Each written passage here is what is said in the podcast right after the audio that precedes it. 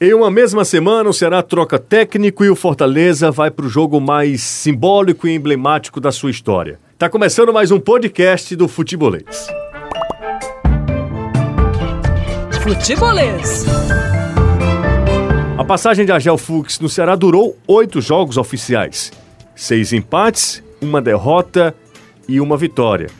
Um desses empates foi o último, contra o ABC em Natal, que culminou com a demissão do técnico. O Ceará foi ao mercado e preferiu apostar em quem já conhecia. Enderson Moreira reassume o time. Para a gente falar sobre esse primeiro momento, troca de comando técnico do Ceará, a gente convidou o repórter Danilo Queiroz, que hoje está com a gente também no podcast, além do Caio e também da Karine. Danilo, era o momento, ficou insustentável. O que é que você pode falar, você que esteve em Natal, sobre essa mudança de comando técnico do Ceará?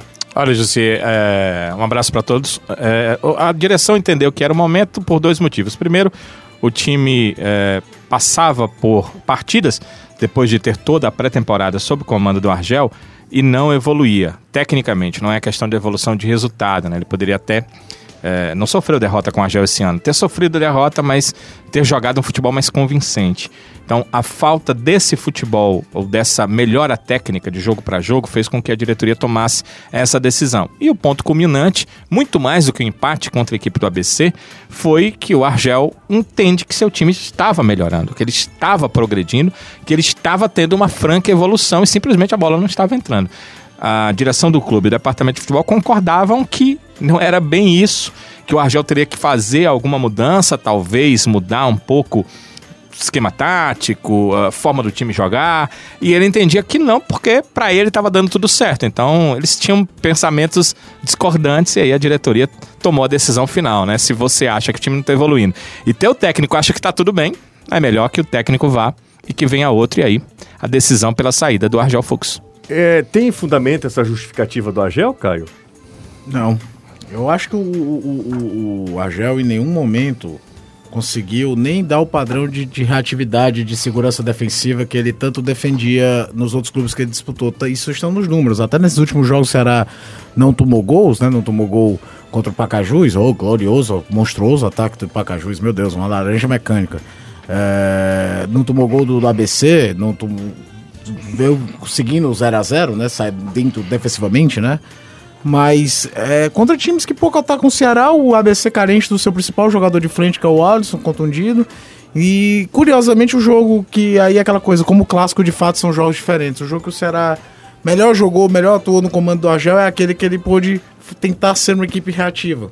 Sair não precisava construir. Foi o jogo contra o Fortaleza que ele de fato a marcação era até mais agressiva do que normalmente uma equipe reativa faz. Ele tentava agredir, roubar essa bola já no, no, campo de, de defesa do adversário. A gente viu Fortaleza dando mais chutão do que o normal, porque aquela ideia do Rogério Senna da saída com três, jogar com o Bruno Melo, foi bem neutralizada pelo Ceará por conta disso. Quando tem algum mérito, a gente tem que falar dos méritos que acontecem. Mas mesmo assim, numa bola estocada por cima, numa rara bola que, é, é, é, que saiu desse jeito, o Klaus ficou no mano a mano com o Oswaldo é aquele lance que o Fortaleza reclama, na minha opinião, com toda razão, que o zagueiro do Ceará teria que ser expulso e aí o jogo teria uma conotação completamente diferente do que teve. É, então, nem naquilo que ele mais se destaca, que é fazer uma equipe com uma defesa sólida, ele conseguiu. É um time que passou por alguns bons perrengues. O jogo contra o Ferroviário, que o Ceará empata no final. O Ferroviário teve chances para fazer 2 a 0 O Pacajus teve chances reais de marcar gols contra o Ceará. Um dos piores jogos que eu acompanhei na minha vida foi aquele Ceará e Pacajus. E eu, além de tudo, porque se você consegue montar um time que é sólido atrás e aos poucos vai soltando, pelo menos justifica. Existe uma ideia de jogo aqui, eu vou trabalhar em cima dela. Nem isso ele estava conseguindo fazer. Então, não, é o momento pro motivacional, porque existe às vezes situações que o treinador garganta, né? O treinador que fala, vibrador, funciona. Você tá início de temporada, não tem como você buscar aquela nota final por conta da motivação. Existia isso quando ele chegou na reta final da Série A, até porque aí eu vou até absolvê-lo. Não tinha muito que ele pudesse fazer de plano de jogo. Ali era muita conversa, muita motivação, muita empolgação, nada muito tático. Então, é, é, é, é, vamos falar a verdade, era a crônica da tragédia anunciada, né? Eu acho que quase todo mundo sabia que o Argel não ia completar três, quatro meses no comando do Ceará, não. Karine, Enderson Moreira é um nome que te agrada? Você acha que o Ceará poderia ter buscado o diferente, porque o Anderson há cinco meses era o técnico do Ceará, foi demitido há cinco meses e está de volta ao clube, é claro, com um material humano melhor. A matéria-prima que tem o Anderson agora é muito melhor do que ele tinha no ano passado. Mas o que, que você acha do nome do, do Anderson? Te agrada? Você acha que é, que é legal? O perfil totalmente diferente do Argel, né? Perfil totalmente diferente e tem uma coisa que a gente comentou no futebolês que eu acho que precisa ser destacada. É que os treinadores que vieram depois do Anderson, como o Caio falou, dão uma, uma conotação ao trabalho que, como se fosse como se tivesse sido muito maior o trabalho do Anderson. Ele sai com, se eu não me engano, oito jogos sem vencer. Então já tinha engatado uma sequência muito ruim. Foi um péssimo momento do Ceará naquela, naquele brasileirão. Mas os treinadores que vieram depois, como o Adilson, como o próprio Argel, nessa transição entre o ano passado e esse começo de temporada, foram decisões tão questionáveis, para dizer o mínimo, que pelo menos realmente o, o Anderson ele tem uma ideia de jogo, ele tem uma ideia de jogo, como a gente falou, totalmente diferente da, da do Argel. Eu acho inclusive mais agradável, né? Mais agradável. Sim. E uma coisa que eu acho que talvez a diretoria do Ceará esteja se baseando nisso para essa volta do Anderson, é que nessa época do, do é, quando o Anderson comandava o time do Ceará no ano passado, entre abril e ali final de setembro, começo de outubro, já que ele é demitido no dia primeiro, ele tinha, ele conseguia criar, mas ele não tinha quem resolvesse, quem finalizasse. E é esse momento do Ceará, onde o Anderson é demitido ano passado, é justamente aquele momento onde se começa a criticar mais ainda o Bergson, o Felipe Cardoso, por não conseguirem concluir as jogadas. E esse ano, pelo menos com as contratações que vieram, principalmente ali do meio para frente, meias, como no caso do Vinícius, os próprios finalizadores, Rafael Sobes, Rodrigão, teoricamente ele dá sim uma mais qualidade, teoricamente o elenco ganha sim mais opções do que as que o Anderson tinha no passado. Então esse eu acho que foi um da, dos critérios, talvez, que a diretoria do Ceará tenha utilizado, já que no trabalho anterior do Ederson, o principal problema era justamente esse da finalização. Esse ano ele tem melhores peças para isso. Resta saber se, se o trabalho vai ser bem desenvolvido o suficiente de forma a sustentar essa volta dele. É, o Anderson sai do Ceará com 38% de aproveitamento, né? Aproveitamento bem abaixo se você for analisar aproveitamento, assim, um número frio, que às vezes é injusto, inclusive, a gente falar, porque são situações diferentes, o seu aproveitamento no estadual, obviamente, que vai ser maior do que no campeonato nacional. Então, depende do time que você tem em mãos. Então, se você olhar só para o aproveitamento, às vezes isso pode camuflar, pode trazer uma miopia analítica é, e, e, pode te levar ao erro. É, Danilo, Sobre Anderson, ele ele chega também com essa missão, na sua visão, para dar um, um aspecto é, de um futebol mais legal de se ver? Ou nesse primeiro momento é resultado e ponto final? É, eu, eu acho que ele precisa de resultado, a princípio, logo no jogo de estreia, porque ele precisa de classificação. Isso aí não há dúvida. Mas, assim, a médio prazo, curto, longo prazo no futebol não existe, né? É a utopia. Ele precisa fazer a equipe jogar. O treinador que sai, o Argel foi demitido porque não fazia o time jogar. Porque o time não melhorava, porque de jogo para jogo não se via nenhum tipo de alteração no processo dele de, de fazer a equipe sair com a bola de defesa para o campo de ataque. O melhor jogo dele foi contra o Fortaleza quando ele colocou sua equipe para ser reativa, né? Que é um pouco mais estilo do próprio Argel. Quando ele precisou uh, ser o time grande, vídeo Pacajus, que talvez seja uh, a pior dessas equipes que se classificou para a segunda fase do estadual, ele não conseguiu ter um padrão de jogo. Então o Enderson chega para dar esse padrão, ele sabe que a direção do clube manteve, mesmo com oito derrotas consecutivas, aliás, não foram oito derrotas consecutivas, oito jogos consecutivos sem vitória no, no, último campeonato brasileiro, porque a diretoria via o time jogar em campo, o time tinha a sua forma de jogo. Então, tem muito isso, né? Se ele mostrar esse padrão, ele fica por mais tempo. É claro que é, vídeo que aconteceu com ele ano passado, se ele passar oito jogos sem vencer, ele não tem quem suporte. Mas com o time jogando melhor, é muito mais fácil. E você tocou no ponto. O elenco é outro. Ele tem outras peças. Ele tem peças melhores do que no ano passado. principalmente no setor da finalização, ele vai ter algumas peças a mais. Então é se ele fizer o time jogar, esse é o pensamento, por exemplo, da, da, do corpo diretivo do clube, né? E de muitos torcedores. Se ele fizer o time jogar como jogava ano passado, naquele período, mesmo no período em que não venceu, dificilmente o Ceará vai perder tantos gols quanto seus atacantes perdiam por ter melhores jogadores tecnicamente. A média, a média, só um minuto, cara. A média de técnico no Ceará é quatro meses. Né? A média é essa, quatro meses.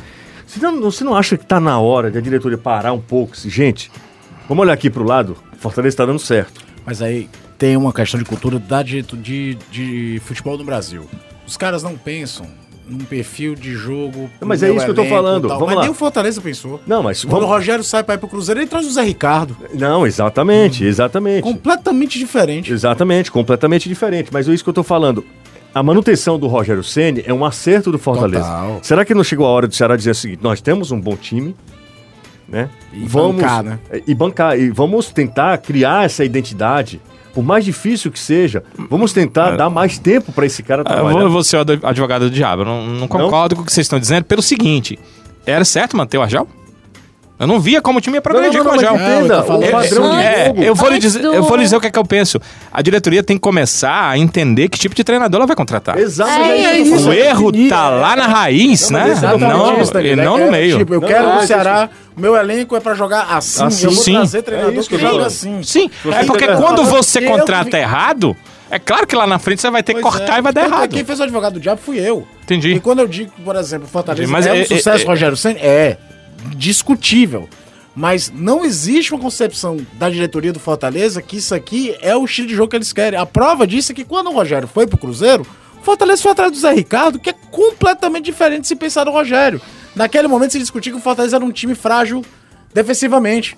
Foram buscar um cara retranqueiro. E vamos trocar o português correto. Reativos, o Zé Ricardo é retranqueiro mesmo. É quatro volantes, todo mundo atrás da linha da bola, um centroavante lá na frente aperreando. Se der pra fazer gol, fa- fez. né? Jogava com o Felipe Pires de um lado, o Oswaldo de, de, de meia central. Era um negócio de- pavoroso pra sair na correria. Tanto é que fora de casa ainda funcionava, mas em casa não Dentro, não. funcionou de jeito nenhum.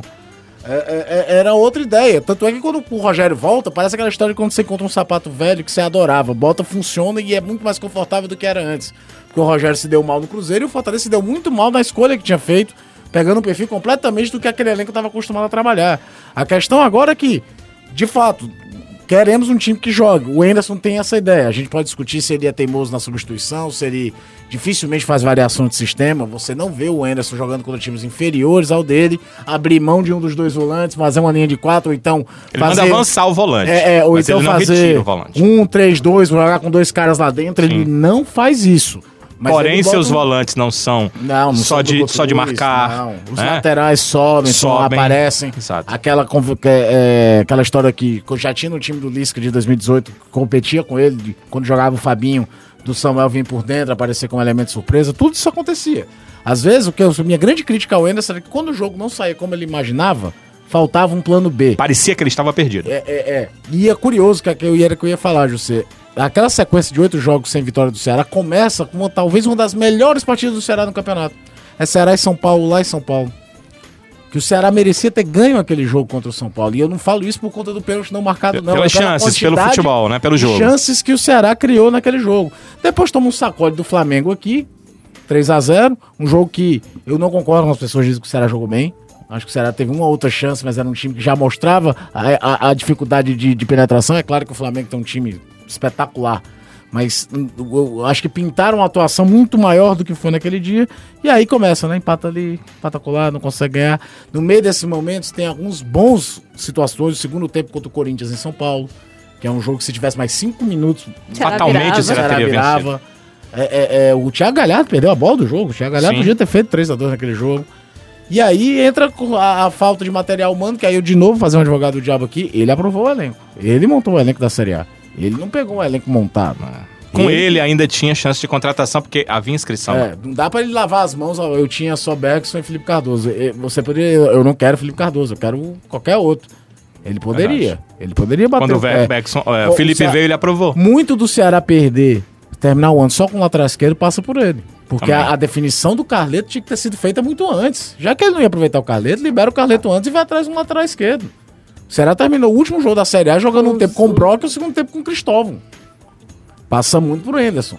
Aí é aquela hora que eu digo, ele é bom treinador? É, acho que é. É, tem bons trabalhos, tem times interessantes de ver jogar. O Goiás, campeão da Série B, era muito legal de ver jogar. Mas é, o, parece, o trabalho dele está sendo super valorizado por conta de um monte de bobagem que a Dilson e a Jean fizeram logo depois. De destruir um padrão que a equipe tinha. De, de, de, de ideia de jogo, de tudo. Porque até o time do Lisca que foi mal no estadual, você sabia mais ou menos como é que funcionava. O Adilson a gente não sabia nada. O Adilson até funcionava fora de casa. Ele metia uma linha de quatro na, na segunda linha, o, o, Felipe jogava por dentro, jogava bem, o Felipe cresceu demais com o Adilson. O Agel foi do seja que Deus quiser em todos os momentos.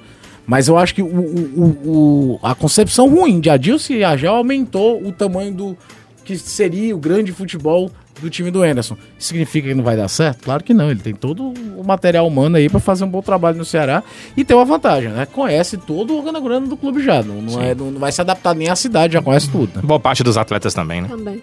É isso aí. Falamos sobre essa mudança de comando técnico do Ceará. Não durou muito, né?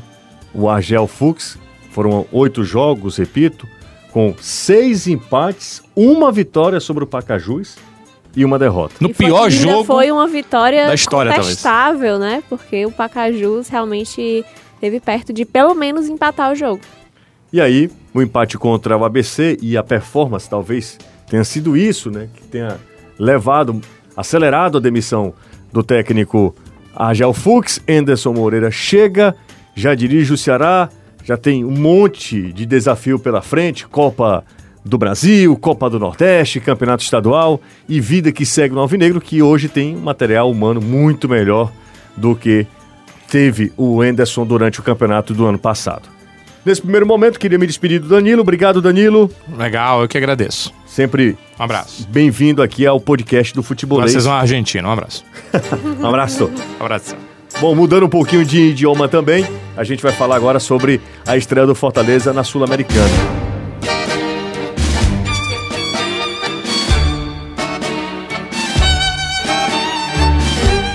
Caio e Karine continuam comigo. Fortaleza que estreia contra o Independente, pega logo o Rei de Copas. Fortaleza vai enfrentar uma equipe que é campeoníssima, tem sete, só sete títulos de Libertadores. É um time que coleciona muita história, uma grande rivalidade contra um time que é vizinho dele, o Racing. E o Fortaleza encontra esse ambiente pela primeira vez na sua história. A empolgação do torcedor do Fortaleza é justificável ou é exagero, Caio? Eu acho que é justificável. Eu acho que é justificável. É a primeira competição internacional oficial do clube. E. Um time Ah. que há três anos estava na terceira Pois divisão. é, a, defini a definição do Diário Olé, o pessoal levou muito na piada da história de Cinderela. Eu acho ah, uma bobagem, porque a, a- a figura de linguagem do conto de fadas, de viver algo quase que inacreditável, é muito verdadeira. É um time que em 2017 fazia uma campanha ruim na Série C. Se classificou na Bacia das Almas, tem um gol do Rony contra, contra o. Motoclube. Num jogo que o goleiro do Moto pegava pra caramba e o Fortaleza não conseguia. E era uma situação que se o Moto ganha, o Moto brigava pra não cair, o Fortaleza ficaria fora. E aí vai, consegue subir e muda de patamar da forma que foi. De terminar em nono, colocado numa Série A entre os dez primeiros, tendo um orçamento muito menor do que a maioria dos outros clubes. Então, é, é- é- eu, falo muito, já falei essa expressão algumas vezes. Quem sou eu pra ser sommelier de alegria alheia, sabe? É, não tem muita gente que fala. Agora teve o caso do Botafogo, o Botafogo, a torcida do Botafogo recebendo Honda e muita gente ironizando. Oh, é o Honda, cara, é a alegria do cara. Quem é você pra dizer se ele tá certo ou errado de estar comemorando a contratação do fulano? Eu acho que passa muito por aí. Então tem que desfrutar esse momento. Repito que já falei N vezes, acho que é o melhor adversário possível pro Fortaleza, porque qualquer resultado é, é legal. Você ser eliminado pelo Independente não vai ser uma mancha pro Fortaleza, muito pelo contrário, é o que o mundo espera. O Rogério Ceni mesmo falou disso. Fortaleza entra nessa para tentar desafiar uma lógica. Nós vamos em luta do que é fora da curva, do improvável. A lógica diz que o Independiente é favorito. Nós vamos para Argentina para tentar contrariar a lógica. É essa que é a grande verdade. E curtir todo momento. É muito mais legal jogar contra o Independente do que contra, com todo respeito, o Sol de América, que é o adversário acho que do Goiás nessa primeira fase. É, exatamente. É, é muito Goiás. mais legal. Eu vou dar um exemplo. Vai olhar o árbitro das outros jogos da primeira fase. Vilmar Rodan é um, é um trapalhão, tem um monte de, de trapalhada na carreira, mas ele apita só jogo grande. Até isso você vê o que é, que é a diferença você enfrentar um Independente do que uma outra equipe, até mesmo a Argentina, se pegasse um. Apesar de ter sido já campeão da Sul-Americana, mas se pega um Arsenal de Sarandi, não chama tanta atenção. Você tá entendendo? O, o Nacional do, Uruguai, do, do, Paraguai, que já foi sempre finalista de Libertadores em 2014, mas não tem representatividade nenhuma dentro do Paraguai. Não, pega uma equipe com uma das maiores torcidas da Argentina, que não vive nem de longe o melhor momento da sua história, mas há dois, três anos atrás calava o Maracanã ganhando essa mesma Copa Sul-Americana contra o Flamengo. E eu acho que é aquele momento que o torcedor vai sofrer, vai gritar, vai comemorar. Mas antes de tudo, ele tem que ter noção que história está sendo escrita ali e é muito legal que isso esteja sendo feito. Eu vi muita gente depois do jogo truncado, muito brigado, disputado demais, sem qualidade técnica, sobrando emoção, mas sem qualidade técnica. Não era um jogo bem jogado, bem característico, era um jogo ali que era um resumo do que é o campeonato argentino. Vi muita gente empolgado com o Fortaleza empolgado com a possibilidade de vencer o Independente. Acho, sinceramente, uma empolgação exagerada. Acho que é muito mais do lado do torcedor. Ele tem todo o direito, como o Caio falou, logicamente, quem sou eu para para diminuir ou para questionar, para ficar policiando a, a empolgação, o entusiasmo, o otimismo do torcedor do Fortaleza. Você não acha também que é o Fortaleza precisa ter muita cautela para não se vislumbrar com esse momento, Karine? A, a empolgação do torcedor realmente não tem como controlar, né? Um momento único. Mas acho que muito dessa empolgação é, e uma crença em uma possível vitória vem dessa má atuação do Independente diante do Racing. O time estava com dois jogadores a mais, né? Porque o Racing teve dois expulsos, um ainda no primeiro tempo, outro aos 15 segundos do segundo tempo, em um lance totalmente besta, uma cotovelada. Então, o Independente tinha dois jogadores a mais em campo e não soube aproveitar essa essa superioridade numérica. Então, isso é claro que o torcedor do Fortaleza vai ficar assim bem empolgado, pensando que o Fortaleza tem como segurar mas eu acho que o elenco em si, claro, não tem, não deve ter esse tipo de pensamento. Tem um, um treinador muito experiente em competições internacionais, que é o Rogério. Ele já deve há algum tempo estar tá acompanhando esse independente, então o resultado, não o resultado, a análise não vai vir só com base desse último jogo. E como jogador, tem uma história. Mas como treinador, ele tem uma das derrotas mais doídas dele em Sul-Americana. A eliminação do São Paulo. E era tipo papéis inversos. O Defesa era, e Justiça era, era, o Fortaleza e o, e o, São Paulo, multicampeão, tricampeão de Libertadores, campeão mundial. Defesa e Justiça, até ironicamente treinado pelo BKSS, técnico do técnico Racing, do que Racing. ganhou do Independente nesse final de semana. Mas é, ele sabe que é, é, dá para você surpreender um grande, porque ele, como grande, foi surpreendido dentro de uma competição como a Copa Sul-Americana. Aliás, o, o, o, São Paulo, que sempre vai ter uma ligação com o Rogério, nos últimos anos foi eliminado por Defesa e Justiça e Colônia de Santa Fé que mostra muito de como o futebol argentino ele é traiçoeiro. Inclusive, o Atlético Mineiro, e foi o exemplo que ele citou na coletiva, tomou foi três. até Santa Fé, tomou três do União. Tomando gol do Walter Bol, cara. Que é lamentável. É, é, é, é, um time bem limitado, o time do, do União de Santa Fé. Agora, o, a experiência do Rogério, a experiência do Wellington Paulista, a entrevista do Wellington Paulista pós-jogo pro Truvão é muito boa. Porque ele fala é jogo de competição. É jogo que você, às vezes você não vai tocar na bola, mas você tem que estar tá brigando o tempo todo. Se você baixar um pouquinho a guarda, quando você menos entender, o jogo tá 2x0 pros caras. E eu confesso que eu até agora ainda tô pensando, será que foi bom ou ruim pro Fortaleza e o Independente perder o clássico do jeito que foi? Porque o psicológico pode estar no espaço, né? De, de confiança. Mas eles vão tentar descontar. Mas a pressão lá dentro muito grande e pode gerar mudanças no time. É, o, lado, o, por exemplo, o, o Lucas Pucineri não colocou Benítez em campo em momento algum. É o jogador mais é, de drible, de drible curto que o Independente tem. No jogo com uma, dois jogadores a mais, ele não colocou o cara em campo. Acho que ele vai aparecer com, pro jogo contra o Fortaleza. Cecílio Domingos jogou muito mal, poderia ter Sim. jogado mais bola do que jogou. E ainda, ainda jogando mal foi um dos mais acionados, né? Porque o Independente, pre... Romero, né? o Independente precisa muito do Cecílio Domingos a, na construção das jogadas até fazer a bola chegar ao Romero, mas isso não foi o que aconteceu ontem, realmente não foi uma boa partida dele. Mas é um nome que o Fortaleza precisa ficar atento. Tem um jogador do Independente que na saída que o Rogério adora fazer com os zagueiros, que fazem no time dele, que é muito bom jogador, que é o Franco, o zagueiro.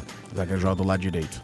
É, é um dos jogadores para tomar cuidado, que o Fortaleza às vezes como o Fortaleza é o time que sai com a bola, ele é o, o zagueiro que vai para a linha de meio de campo para fazer a bola chegar. É e ontem, ontem, a gente viu muito isso, inclusive. Jogo da volta, é, recorde de check-ins. O que é que é isso? O pessoal que está ouvindo agora tá ouvindo. Ah, o que é, que é isso tal? Obviamente, nem todo mundo é obrigado a saber de tudo, né? Só para explicar, é, os sócios torcedores fizeram check-ins confirmando presença no jogo da volta. Isso mostra, claro, que o torcedor não quer perder esse momento histórico e reflete a empolgação da torcida do Fortaleza nesse momento. Pode afastar muito caso venha uma goleada lá na Argentina, e isso afasta muito o torcedor no jogo da volta. Não a ponto de o estádio estar vazio. Obviamente Acho que não que o Fortaleza foi inteligente colocar essa venda Claro, logo, claro. liberar logo, pra Claro. trazer. Pra, até pro torcedor ter uma dimensão que, independente do que acontecer, sem trocadilhos, em Avejaneiro, esse jogo é histórico.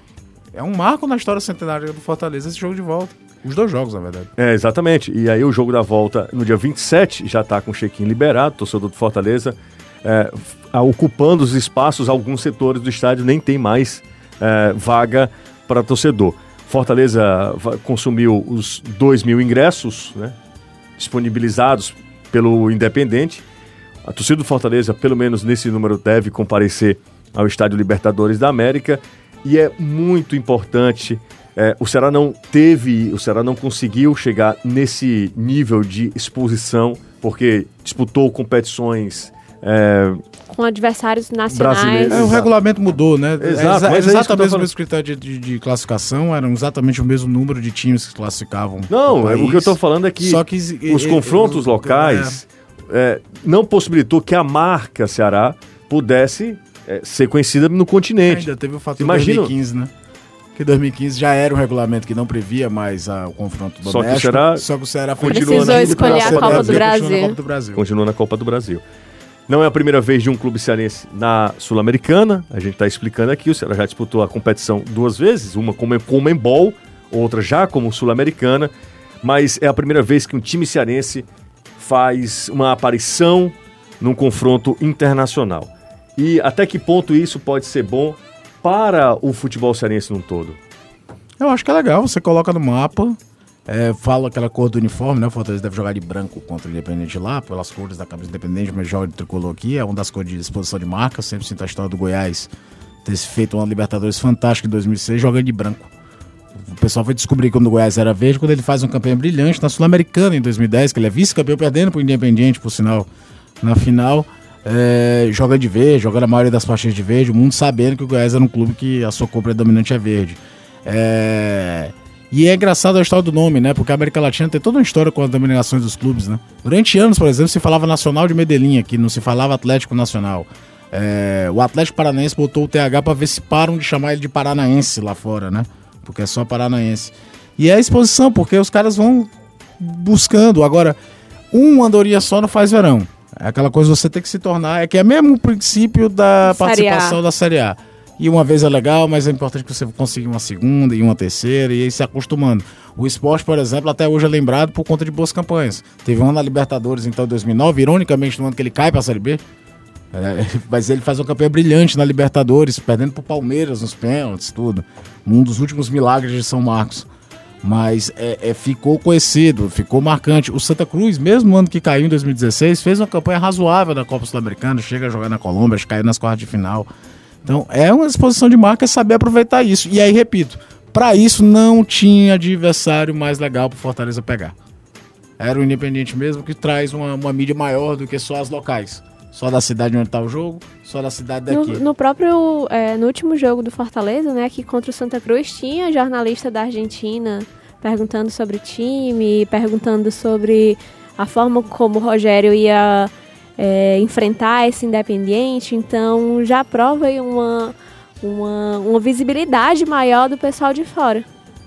Pessoal, um grande abraço a todos. Foi mais um podcast aqui do Futebolês. Hoje falamos sobre a troca de comando técnico do Ceará e o jogo do Fortaleza pela Sul-Americana. Um abraço ao Caio, Valeu! à Karine, Valeu. ao Danilo também. Então, um abraço a todos. Muito obrigado por ter ficado até aqui junto com a gente. Futebolês.